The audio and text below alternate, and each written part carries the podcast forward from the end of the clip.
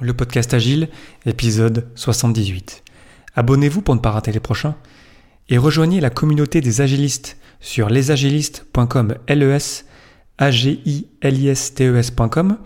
On est déjà rendu plus de 180, c'est vraiment génial, c'est impressionnant, c'est c'est fabuleux. Il y a déjà eu beaucoup d'échanges en fait, c'est vraiment très impressionnant. Je pense qu'il y avait vraiment un, un, besoin de se rassembler quelque part sur internet entre agilistes francophones. Donc Venez y faire un tour, partagez, euh, faites-la vivre cette communauté euh, pour qu'on puisse ensemble grandir et continuer à être plus agile quelque part. Donc rendez-vous sur lesagilistes.com.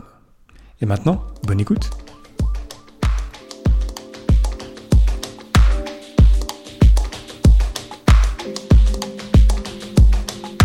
Bonjour, bonsoir et bienvenue dans le monde complexe. Vous écoutez le podcast Agile, je suis Léo Daven et je réponds chaque semaine à une question liée à l'état d'esprit, aux valeurs, principes et pratiques agiles qui font évoluer le monde du travail au-delà.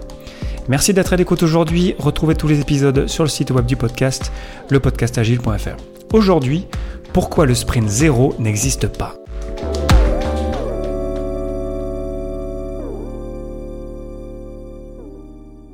Le sprint zéro n'est pas dans le guide Scrum, et même ne l'a jamais été. Le sprint zéro, c'est selon moi un anti-pattern, c'est-à-dire une mauvaise habitude, une mauvaise manière de faire quelque chose qui, n'est pas correct. C'est un anti-pattern tenace et même dangereux qui nous fait partir du mauvais pied avec Scrum. Aujourd'hui, je vais essayer de vous partager pourquoi le sprint zéro, à mon avis, c'est une mauvaise idée et ne devrait pas exister. Pour trois raisons. La première, c'est que c'est un résidu des méthodes anciennes. La deuxième, c'est que ça donne l'impression qu'on peut avoir des sprints différents. Et la troisième, c'est que si on a besoin de se préparer en amont, ben on peut le faire, c'est pas censé durer longtemps. Et euh, ensuite, quand on démarre avec Scrum, on fait vraiment du Scrum. Pour commencer, le sprint zéro, c'est souvent un résidu des anciennes méthodes euh, traditionnelles, les cycles en V, les cycles en cascade, avec lesquels on a besoin de grandes phases. On va définir les choses, on va les designer, on va préparer plein de choses en amont. Et ça, c'est très mauvais d'appeler cette phase le, sprint zéro, parce que là, on mélange un peu les deux mondes. On mélange le monde euh, qu'on appelle traditionnel, ça ne veut pas dire que c'est forcément péjoratif, mais en tout cas qu'on a des grandes phases, qu'on définit plein de choses, et ensuite on passe plutôt dans un mode plus agile, et là on se retrouve à hériter de plein de choses qui sont déjà définies en amont, et qui, parce que Scrum se base vraiment sur l'expérience, sur le fait qu'on vraiment on va essayer de, de, de, faire les choses et de les mesurer, et là, il y a de fortes chances que la définition qu'on a faite lors du sprint entre guillemets zéro, en fait, ça ne matche pas du tout avec la réalité. Et là, on va se retrouver à des, des, euh, voilà, des, différences qu'on va avoir du mal à expliquer parce qu'en fait, on a mélangé deux états d'esprit différents. Un état d'esprit euh, prédictif, on définit les choses, on pense que ça va être comme ça, et un état d'esprit plus agile dans lequel on va faire les choses, on va les mesurer, on va se euh, mesurer face à la réalité. Et on va en fait avoir des surprises, souvent. Et heureusement, lorsqu'on travaille sur un produit complexe, on peut définir tout ce qu'on veut, c'est sûr qu'on aura plein de surprises, c'est normal, et on doit s'adapter. Bref, le sprint zéro, c'est souvent, voilà, parce qu'on a, une habitude d'avoir des phases en amont. Il faut vraiment qu'on casse ça et qu'on démarre tout de suite avec, un, vrai sprint dans lequel on va essayer de créer de la valeur directement.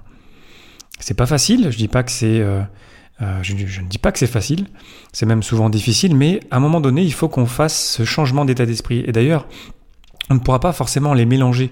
C'est très difficile d'avoir de, c'est impossible même d'avoir des états d'esprit euh, différents en tête. Donc si on, balance de l'un à l'autre, en fait, déjà on va avoir du mal nous-mêmes en tant qu'humains. Mais ça, c'est peut-être, ça fera le, sujet d'un, futur épisode du podcast Agile.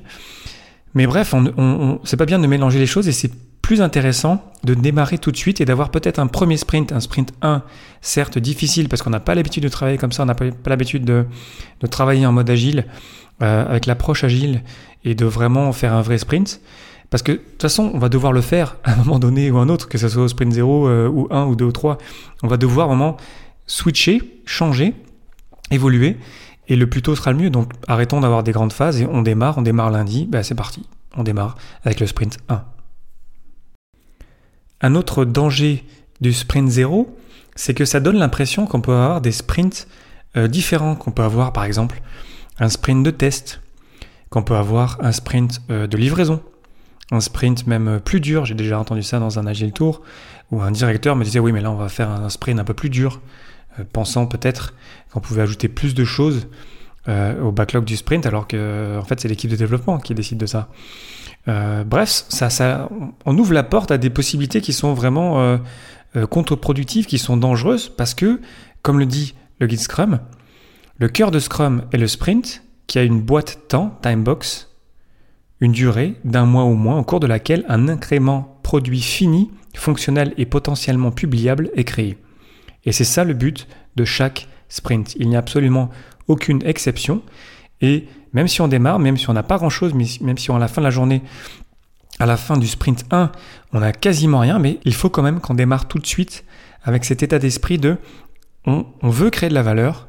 Comment est-ce qu'on fait Comment est-ce qu'on s'aligne pour créer de la valeur dans les deux prochaines semaines si on fait par exemple un sprint d'une durée de deux semaines?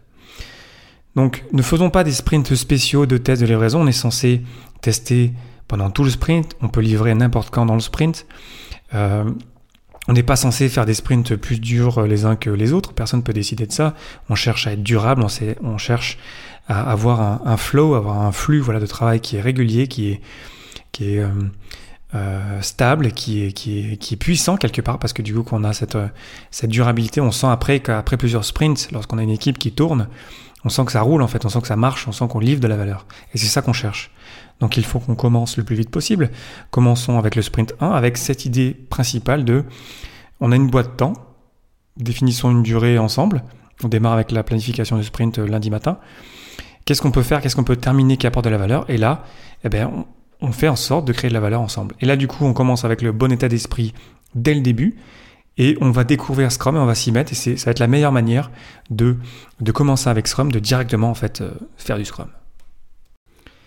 Troisième point, pourquoi le sprint zéro n'existe pas, c'est qu'en fait euh, parfois on utilise le, sprint zéro comme un sprint de préparation. On prépare le backlog, on prépare l'équipe, on se forme, on rassemble les machines, etc. Mais ça, en fait, c'est pas un sprint, ça n'a rien à voir. On n'est pas en train de créer de la valeur pour l'utilisateur final. Donc pourquoi est-ce qu'on appelle ça un sprint zéro? Ça ne fait aucun sens. C'est de la préparation en amont, et pourquoi pas, on a besoin parfois de se, rassembler.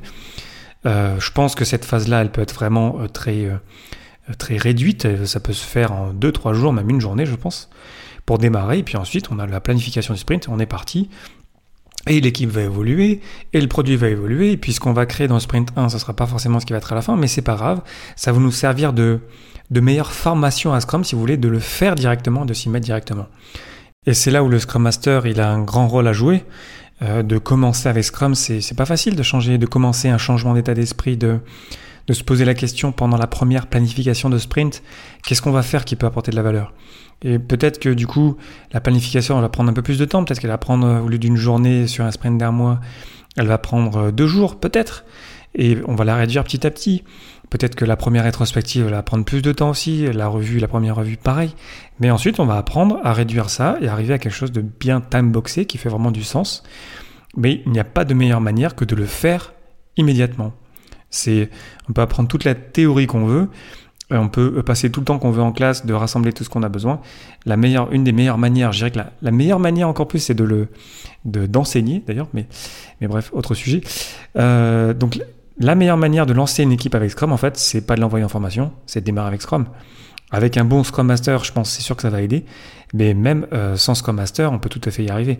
Moi-même, lorsque j'ai commencé il y a une dizaine d'années avec Scrum, je m'étais renseigné tout seul de mon côté, mais j'étais allé voir mon, boss, mon chef à l'époque, et je lui ai dit, bon, bah, à partir de demain, on lance un, sprint. Et j'ai pas fait de formation à l'équipe. Euh, euh, moi, j'avais pas de formation de Scrum Master. J'avais lu des livres, j'avais discuté avec plein de gens.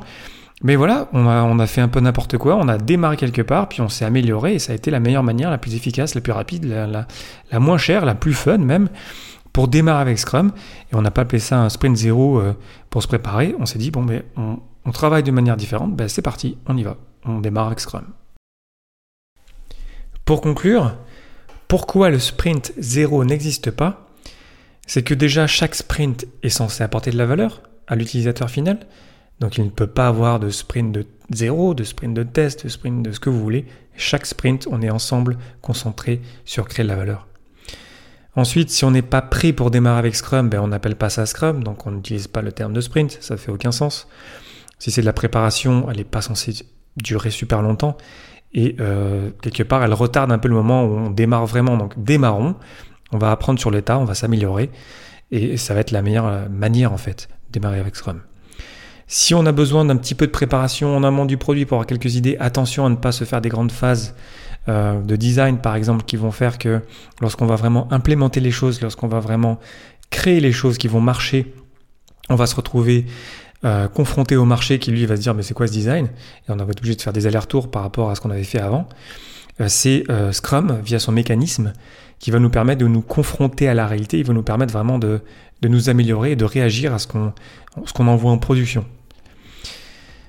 Il n'y a pas de sprint spéciaux, euh, chaque sprint est censé créer de la valeur et c'est tout à fait possible de démarrer directement avec un, sprint 1.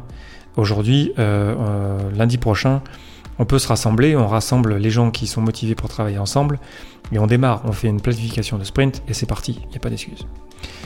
Pour terminer, j'ai une question pour vous, comme d'habitude. Que répondez-vous à une personne qui se lance avec Scrum et qui vous dit qu'elle démarre avec un sprint zéro?